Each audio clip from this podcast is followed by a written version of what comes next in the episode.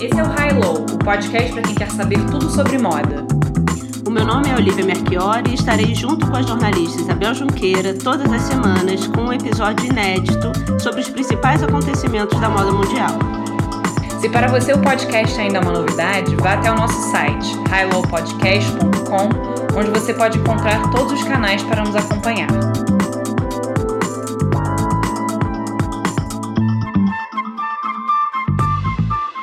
Oi, Oli, tudo bem? Oi, Bel! Hoje a gente vai falar sobre um assunto que eu estou empolgadíssima, apesar de com um pouco de receio, porque apesar de ser um, um tema super divertido, assim, para conversar, é bem difícil. E preparando para falar esse assunto, que às vezes me dava uns nós na cabeça. E esse assunto foi pedido por um dos nossos ouvintes, chamado Jonas, é o camp, que é, é, aliás o tema da exposição do Costume Institute do Metropolitan Museum em Nova York do ano que vem, né, 2019. Quem assiste RuPaul's Drag Race já deve ter escutado um milhão de vezes essa palavra, mas eu acho que camp é o tipo de palavra que as pessoas geralmente já escutaram, né? Quem gosta de cultura popular, americana, sobretudo, né? Norte-americana, já ouviu falar, mas é, não sabe direito definir. Como você definiria, Olivia? Bem, primeiro eu queria até lembrar que quem me apresentou o RuPaul Drag Race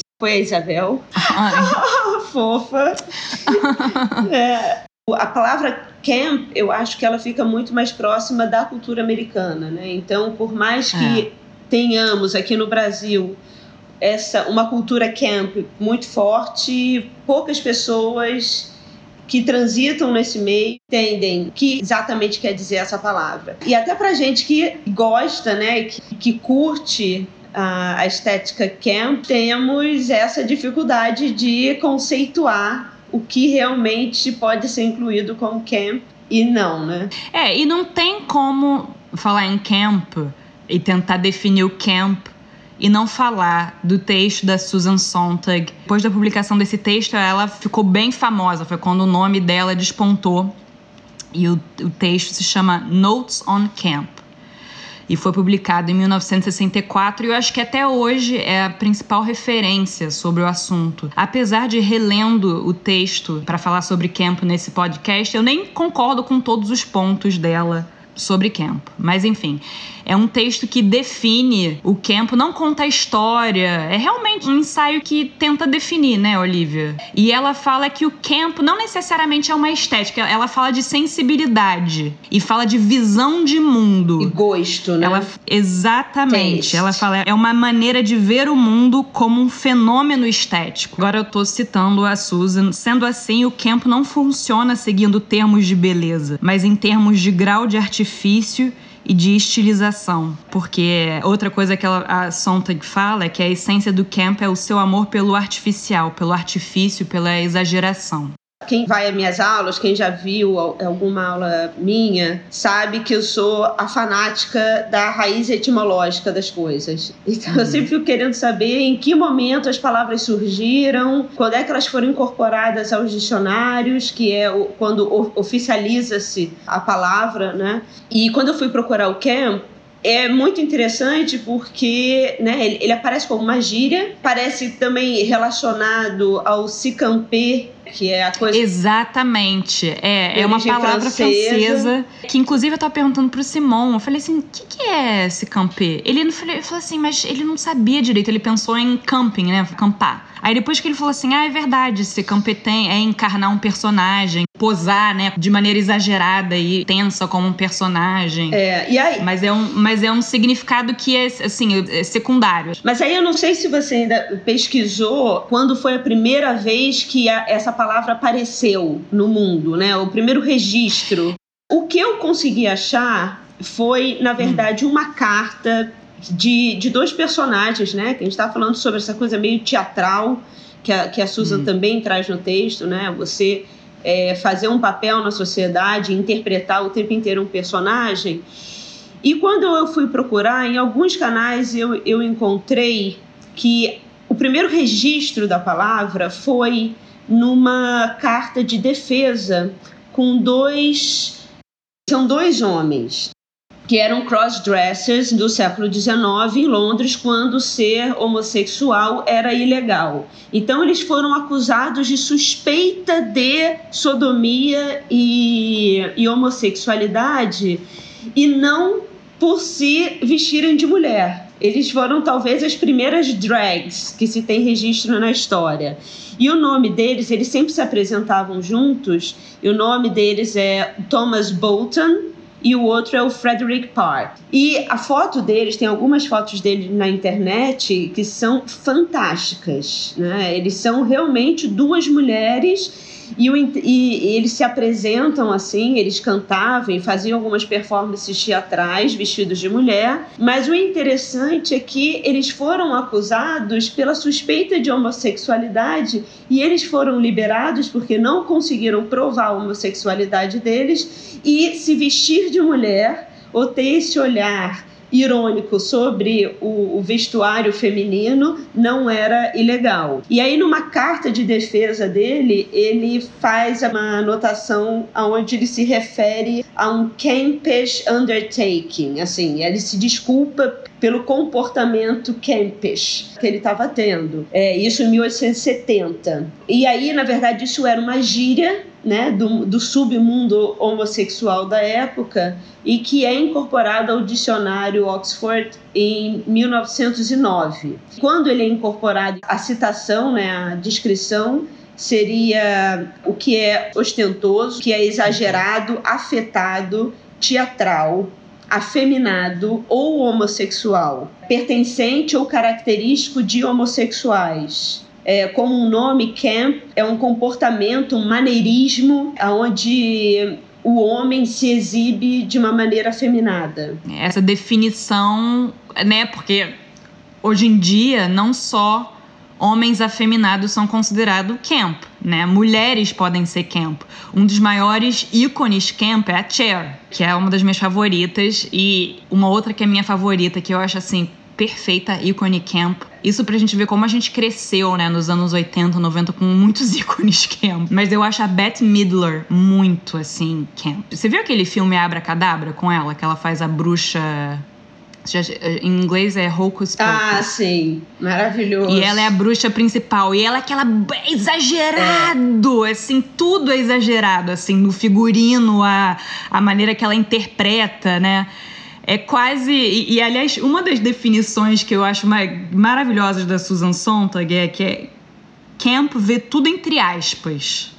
Só explicando para os ouvintes que ainda não teve, não se relacionou ainda com o texto, é um texto super curto, são 14 páginas, onde ela dedica né, uma pequena introdução que ela faz a um também é. um ícone camp, é, que é o Oscar Wilde, e depois é. ela vai separando em 58 é, pontos. 58, 58 pontos. pontos. É, é.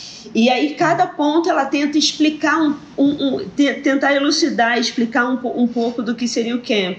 É difícil, é difícil a gente falar, porque o camp ele surge de uma de um confronto entre o high-low, o nosso programa. É. Né? é a elite da cultura e do bom gosto, do que é determinado como bom gosto, e uma reação a isso. Precisa ser uma reação que ela tenha um olhar muito aguçado sobre o que é estabelecido. E a Susan ela fala, por exemplo, quando usa entre aspas essa ideia é. do é tudo artificial, é tudo um teatro tudo uma ideia que, que puxa um pouco. Ela puxa, ela, ela fala da origem um tanto em Versailles, na, na corte de Luís XIV, quando esses maneirismos eles começam a parecer a etiqueta, mas numa hum. forma de criar estratificação social. De falar quem dança, quem sabe dançar, quem sabe pegar os 25 mil talheres lá que ele ficava inventando, os os 39 copos, né? E dificultando a vida social a um ponto de ser uma, uma piada. Ela puxa também a ideia do rococó, que é muito camp, que é, não é você ter um saleiro, você tem é. uma peça feita de porcelana, onde você tem um, um anjo com passarinhos é. e tal, e você usa aquilo para colocar sal. É, é, uma complicação da vida e uma visão quase irônica das possibilidades é. da construção cultural. Né? Uma outra pessoa que eu acho que é assim, que é outro ícone camp, inclusive ele tem um, um filme que se chama Camp, que saiu em 1965, um ano depois do texto da Susan Sontag, é o Andy Warhol. E eu tive o prazer de ler ano passado os diários dele que eu recomendo para todo mundo, porque é hilário. E todo mundo fala, né, que o como é que era o Andy, Andy Warhol, as pessoas que e ninguém, ele é meio mosca morta. É, mas ele, assim, ele é um visionário, assim, não tem como não. E lendo, assim, porque é muito superficial, Olivia. O, o diário é muito superficial. Mas não é superficial ao mesmo tempo. Não, não sei te explicar. Não, a, a... É, e eu acho que o Camp é, é muito assim. É muito, né? tem que ser ácido. Mas a Susan, ela tem uma frase no texto que ela fala eu, ela fala em vitória do estilo em detrimento do conteúdo. Eu acho que eh, também isso tem tudo a ver. É, é tornar o sério em frívolo. Quanto uhum. mais frívolo, mais sério é. Ah, e aí eu vou citar agora um trecho, porque agora, antes da gente começar a gravar o podcast, eu tava procurando coisas que eu marquei quando eu li. Me deparei com essa passagem do dia do domingo, 4 de abril de 1972, e ele vai ver uma exposição no PS1. Aí ele diz o seguinte: Encontramos Henry Post e vimos as coisas do namorado dele. Estão ok, mas são apenas uma cópia de Jed Garrett. John realmente vê coisas nas, nas pinturas que eu não vejo. Por exemplo, havia uma pintura abstrata e ele viu uma série de pessoas retratadas nela. Estavam ali, mas eu não tinha notado. E as pinturas realmente têm coisas a dizer, mas eu nunca olho para elas desse modo. Essa coisa de não se aprofundar, de não levar o mundo a sério, né? E entender que aquilo é, é uma construção social e uma construção de, de, argumento. E, e, ela fala o tempo inteiro nisso no, no, texto de é entender o mundo como teatro, é entender o mundo como palco. Você está desempenhando, você está hum, encenando um personagem o tempo inteiro. Então essa forma é quase uma é criar uma caricatura da seriedade. Mas o que ela diz é que você precisa ter um posicionamento quase inocente. Você não pode ser tão ácido ao ponto ou tão consciente da sua maneira de ser camp. Mas eu né? acho que aí já foi, isso já está ultrapassado. Isso eu acho que é uma ideia da, da, Susan que está ultrapassada. Não totalmente, porque aí se a gente pegar um exemplo de um dos homens mais poderosos do mundo hoje, que é o Trump, eu acho que ele é um personagem completamente camp, e eu acho que ele ainda cai nessa categoria naive. Total. Um banheiro dourado, entendeu? Exatamente. É... Se, a gente, se a gente pegar Trump Tower, enfim. O bronze, mas eu acho... o cabelo, ele é muito camp. É, mas eu acho que é mais raro hoje em dia você ter um camp assim, naive. Sabe, sabe quem eu acho muito camp? Isso eu queria trazer. Porque assim, o, no, o nosso problema, gente, é o seguinte: é entender o que, que é camp que seria algo de mau gosto, mas ele precisa ser irônico ao mesmo tempo. É um questionamento dos padrões sociais. E o que, que seria o kit? Né, que é o cafona. Uhum. Essa é a linha tênue da gente entender o é. mau gosto nesses dois momentos. Então, quando a gente fala do Trump, eu acho que ele entra numa categoria que eu queria discutir com você, que é uma parente sua, Vera Loyola. Gente, Vera porque Loyola. a minha mãe, a minha mãe se chama Vera Loyola e não é Vera Loyola.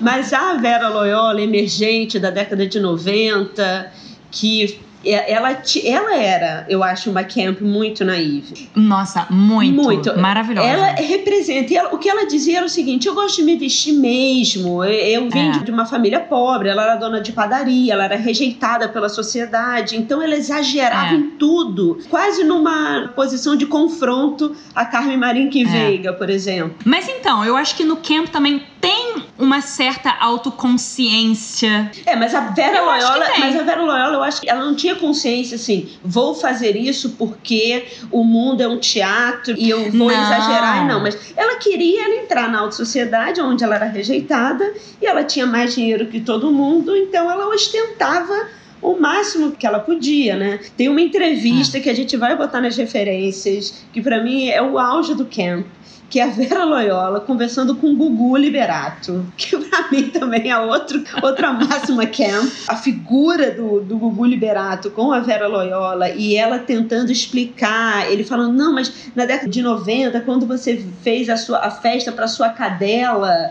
e ela, ai, é, é, as pessoas não entenderam. A Vera Loyola ela é. fez uma festa milionária para a cadela dela. E aí é. ela foi ultrajada, todo mundo falando, essas emergentes que só querem aparecer, é. emergentes da barra. E ela dizendo: Nossa, eu só quero fazer uma festa para minha cachorra, para Pepezinha. Me deixa. Para Pepezinha. E. Mas olha que curioso, Olivia, porque o kit também, a palavra também aparece é, na mesma época, creio eu, que quando o campus aparece. Porque o campus foi, você falou que era de qual data exatamente? 1870.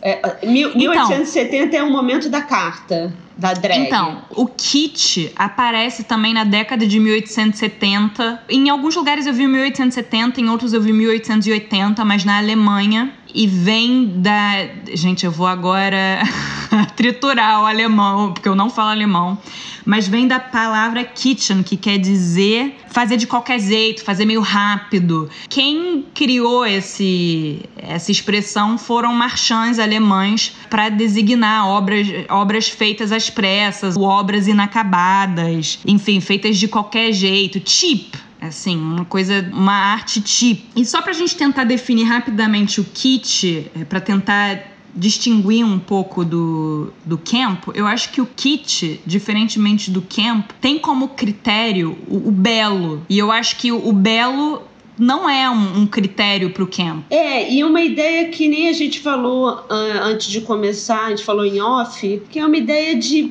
medíocre, né? É atingir. É... Não, não existe uma excelência não tem a ironia também. Não tem a ironia, né? Não tem a crítica sobre, sobre o que é estabelecido. Existe uma vontade de atender aquilo que é estabelecido como belo e não criticar.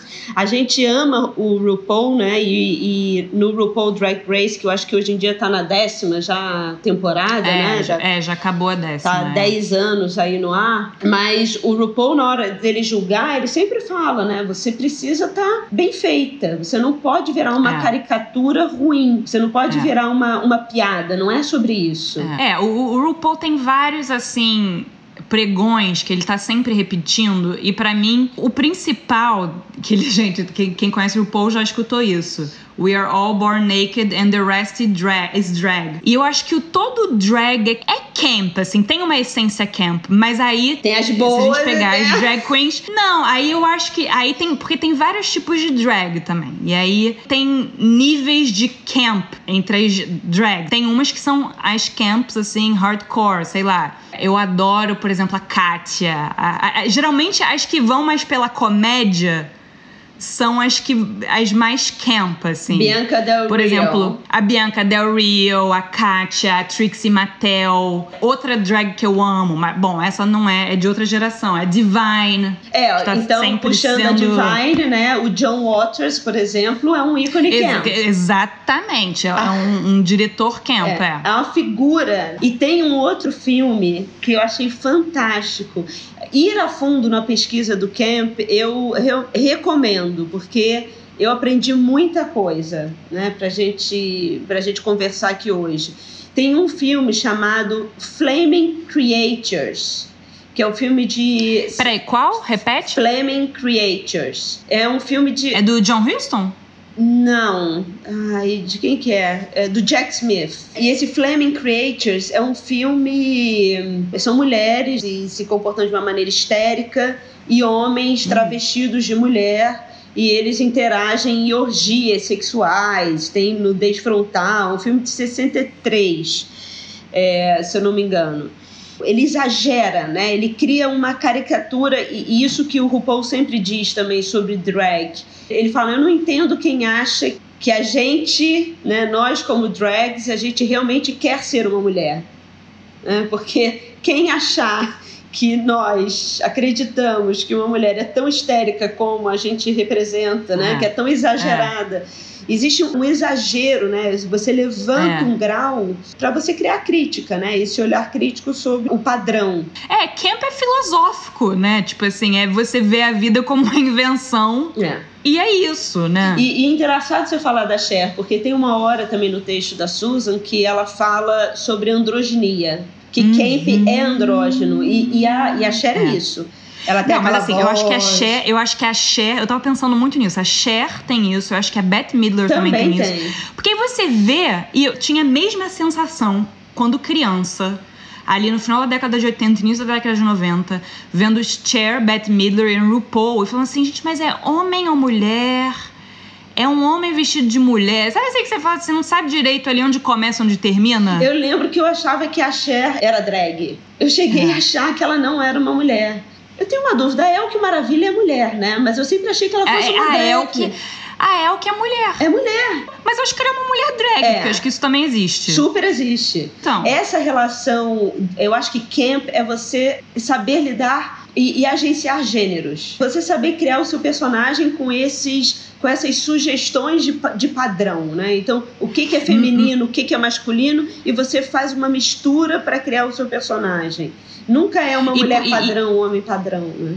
E aí pode parecer um pouco paradoxal, né? Porque a gente falou que não se leva a sério, né? E tal. Falar sobre é, camp num ensaio acadêmico, nada menos camp do que isso, né?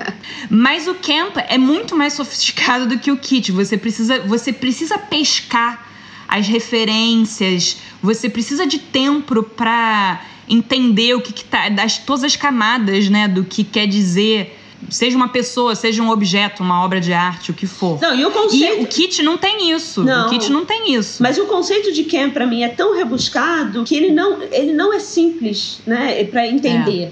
Você precisa o é. tempo inteiro fazer uma ponderação se algo é camp ou se é kit. Os padrões também mudam, né? Então, na uhum. verdade, para mim é, é, um termo que ele é mutante, né? É um, um, termo que vai se renovando a partir das renovações dos padrões sociais que nós temos. É, é mas você acha que o kit tem isso? Acho que não. Não, não. O kit, o kit não tem isso. O kit para mim é Domingão do Faustão. É kit. É.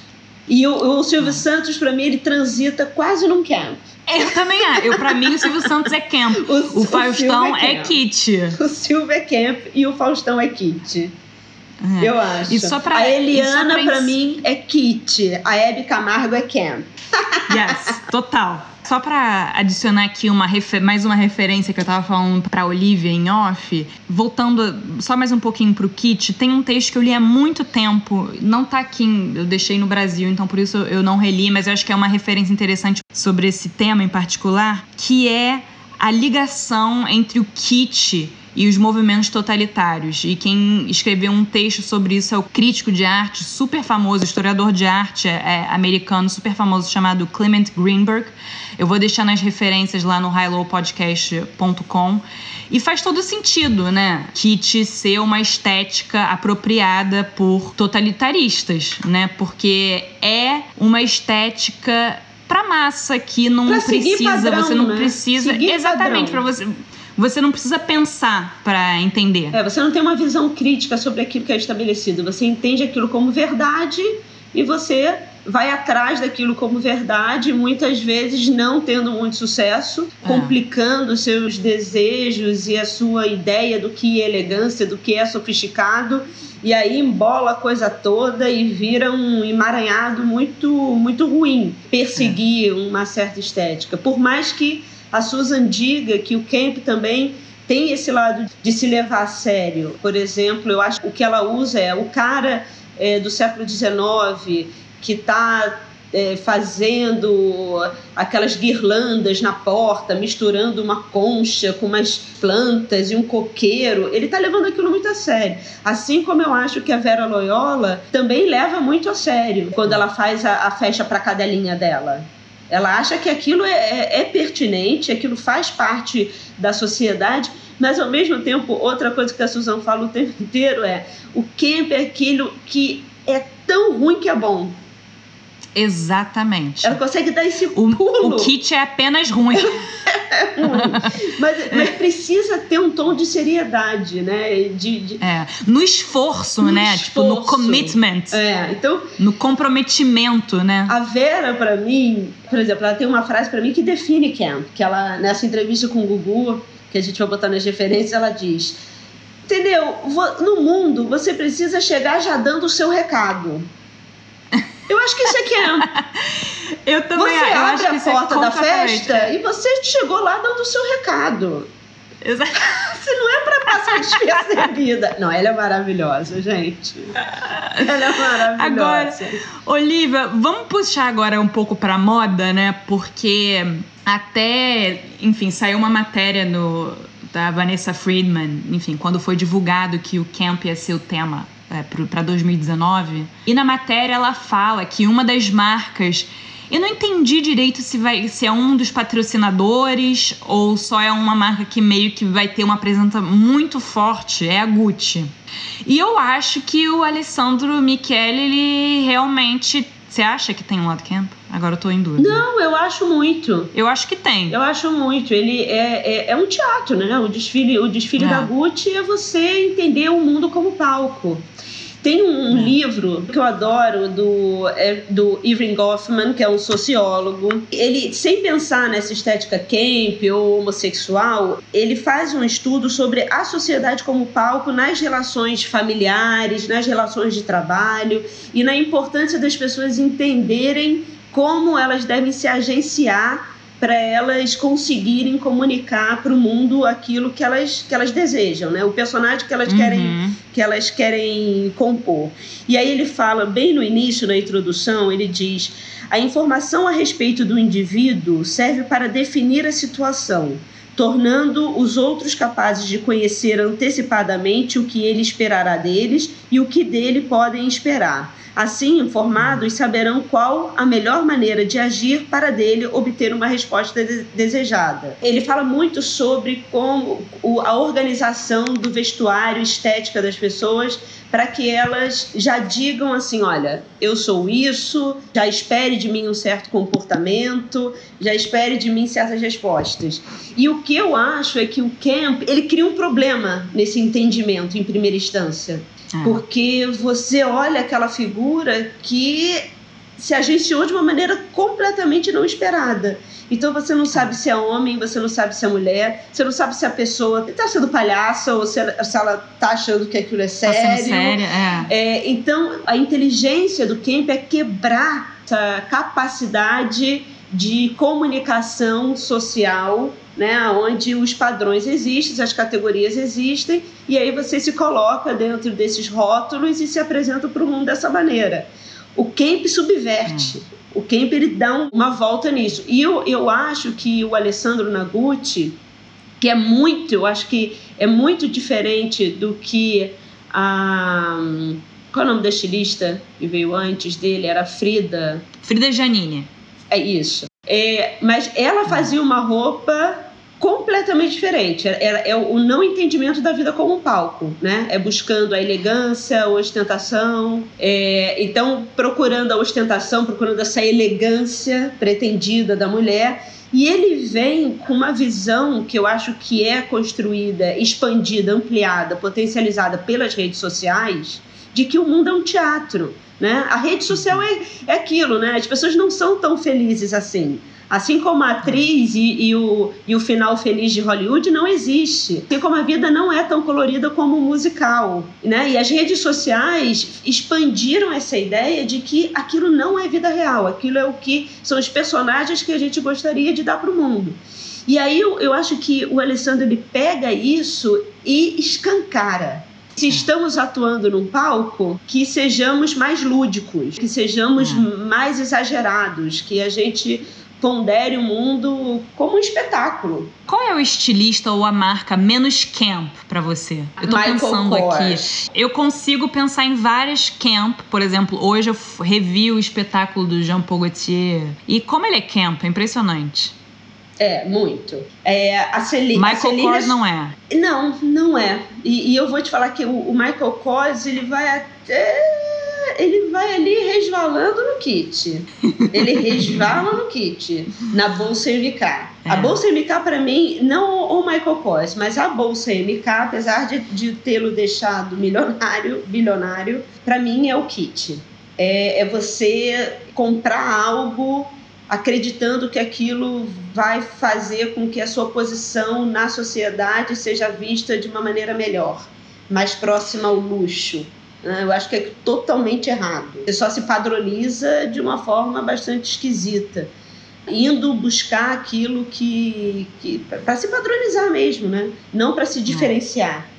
Então, assim, eu acho que o Camp tem uma ligação com a masculinidade, com o homossexual no, no sentido masculino, porque o gay homem, porque ele, ele, a frivolidade sempre foi uma característica das mulheres, né? A partir do século XIX quando o homem deixa de ser aquele boneco das cortes e ele passa a ser o homem que trabalha fora, que sustenta a casa. Então, ele tem uma outra função social no século XIX, onde você tem o preto na, na no vestuário masculino, ele é. deixa de ser tão frívolo.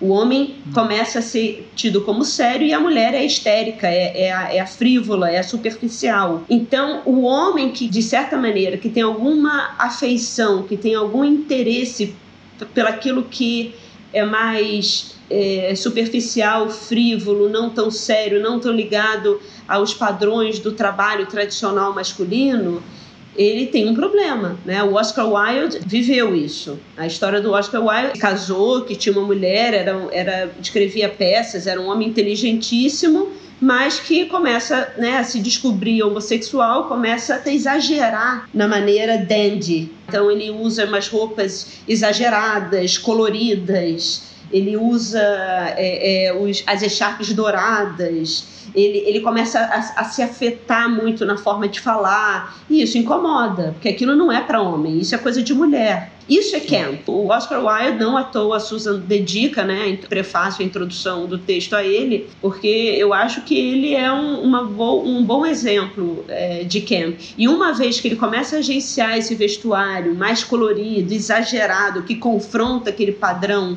do homem macho, pai de família, aquela sociedade patriarcal, ele é destruído completamente, acabam com tudo dele, né? Tiram é. os custos de advogado, ninguém queria representá-lo, ele gasta todo o dinheiro que ele construiu, ele, ele é colocado em todos os jornais como a vergonha de ser homem. E o, qual é essa vergonha? A vergonha não necessariamente é o fato dele ser gay, porque vários homens eram gays à época mas você faz isso de uma forma escondida. Você não traz a sua homossexualidade, que é essa talvez essa fragilidade masculina na cabeça da época e na cabeça até hoje de muitas pessoas, né? O homem é, homossexual ele é uma vergonha para a classe masculina, porque ele começa a embutir seu trejeito na, na sua maneira de lidar com o mundo traços femininos e os traços femininos sempre são superficiais, frívolos. Então, quando o Oscar começa a, a, a se ornamentar, é aí que incomoda. Faltou mais alguma coisa para cobrir? Porque eu acho que a gente foi bom. É, acho que é, CF19. Ah, Isabel! Poxa! Que é? Te não comentou, eu acho que é a coisa mais importante de ser comentado nessa conversa. Paris is é? burning, Flor. Você não acha importante falar de Paris is Burning? Para as referências camp de hoje, o Paris is Burning foi fundamental. Fala sobre você criar uma cultura. Você fala sobre o baile, você fala desse confronto é. da cultura pop com os desfiles de moda, com a alta costura, com os padrões de beleza, né? A capa da Vogue. É, é e também que o, que o camp sempre vem de minorias Porque é sempre quem está à margem. Quem está fora do padrão é que é. tem um olhar ácido sobre o padrão. Mas para quem não conhece, a gente também vai deixar nas nossas referências. Paris tem no Netflix. Tem no, net, tem no Netflix. Tem no Netflix. Paris is Burning é um documentário feito na década de 90 por uma estudante de cinema americana. Ela está passando num parque e ela começa a ver um grupo de homens gays, negros, fazendo uns trejeitos e ensaiando alguma coisa. Ela vai lá, vai querer saber o que que é. E aí ela descobre a cena nova-iorquina do Harlem, criava os grandes bailes. Eram bailes de confronto das categorias, né? Era um lugar onde os negros, gays, transgêneros, qualquer pessoa que tivesse algum problema com esse vocabulário que o RuPaul's que, que hoje você vê completamente no RuPaul's Drag Race, ele meio que tenta encarnar um pouco isso. Category is, é. cada baile, né, tem uma categoria que é pré-determinada.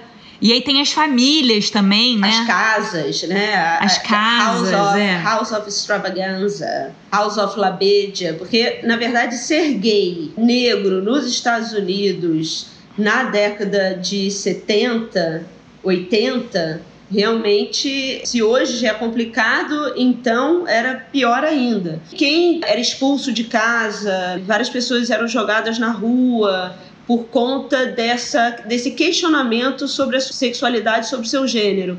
E aí o Paris is era esse local onde é, criava-se uma comunidade que desempenhava esses papéis, esses personagens que eram impossíveis de existirem à luz, né, à luz do dia na sociedade convencional, né, que eram completamente colocados à margem e que eles iam ali para ter o seu momento de esplendor, seu momento de sofisticação, de elegância, um momento de mostrar como você gostaria de ser visto e que você era impossibilitado de atuar assim na, na sociedade convencional. E a partir daí hum. existia esse lado ácido, porque não era só se vestir de mulher, existiam os desfiles que era category is marinheiro, é. lenhador do Arkansas era essa capacidade de se agenciar e trabalhar com os códigos. De metamorfosear, é, né? Trabalhar com os códigos do padrão, né? Porque existe um padrão é. do lenhador, do marinheiro, como existe o padrão da modelo da capa da revista. Então, é, é realmente eu recomendo, porque para entender Camp, todas essas referências que a gente falou, eu acho que o Paris is Burning é, um, é uma hora que, que dá para entender muita coisa. Fundamento Camp. Fundamento Camp a visão irônica, é, essa ideia de necessidade de união de subculturas na marginalidade e também como essa marginalidade é incorporada depois ao, ao mainstream. Vogue da Madonna vem do Vogue criado nesses bailes. Ela foi lá e puxou, porque esse ambiente de olhar ácido, de crítica, é o que faz realmente o novo aparecer, né? É. Se todo mundo ficar obedecendo é, o padrão. É, é impressionante como quantas coisas que vieram desse mundo, né? Como chegaram ao, ao mainstream e as pessoas nem sabem né, da onde veio, né? O Vogue é, é um exemplo, mas outra coisa também é o como é que chama? Batalha de que você lip, Limp Sync Battle. Lip -sync. Também é uma coisa que vem total desse mundo e que virou mainstream. Eu acho que a base é essa do camp, é entender que o mundo é um palco. É ter isso em mente, claramente. E você saber lidar em, com esses agentes de, de significado de estéticos. E aí você uhum. consegue entender e, e comunicar para o mundo, como o Irving Goffman fala, aquilo que você quer né, realmente passar e que as pessoas te vejam como algo.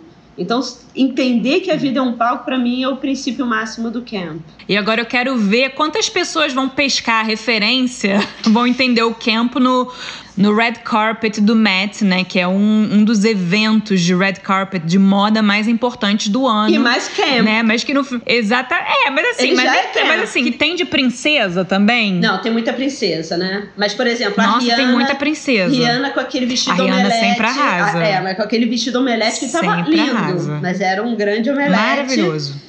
Mas aquilo é camp. Gente, com isso a gente termina o nosso último episódio do ano. Espero que vocês tenham gostado. A temporada vai continuar, a gente vai fazer uma paradinha, né, para Natal, Ano Novo, merecemos. Espero que vocês tenham gostado dessa primeira parte do High Low. Recomendem para os seus amiguinhos. Deem cinco estrelas no Apple Podcasts, por favor. Bem, é isso, gente. Feliz Natal, feliz Ano Novo. Feliz Ano Novo e por um 2019 muito camp. Muito camp. O negócio do camp é, é arrasar. Mais uma vez, para saberem todas as, as referências que a gente mencionou hoje, é só ir no highlowpodcast.com. Ou então no nosso Instagram, arroba highlowpodcast. Então é isso, gente. Até 2019. Beijo, Bel. Beijo, Oli. Tchau. Tchau.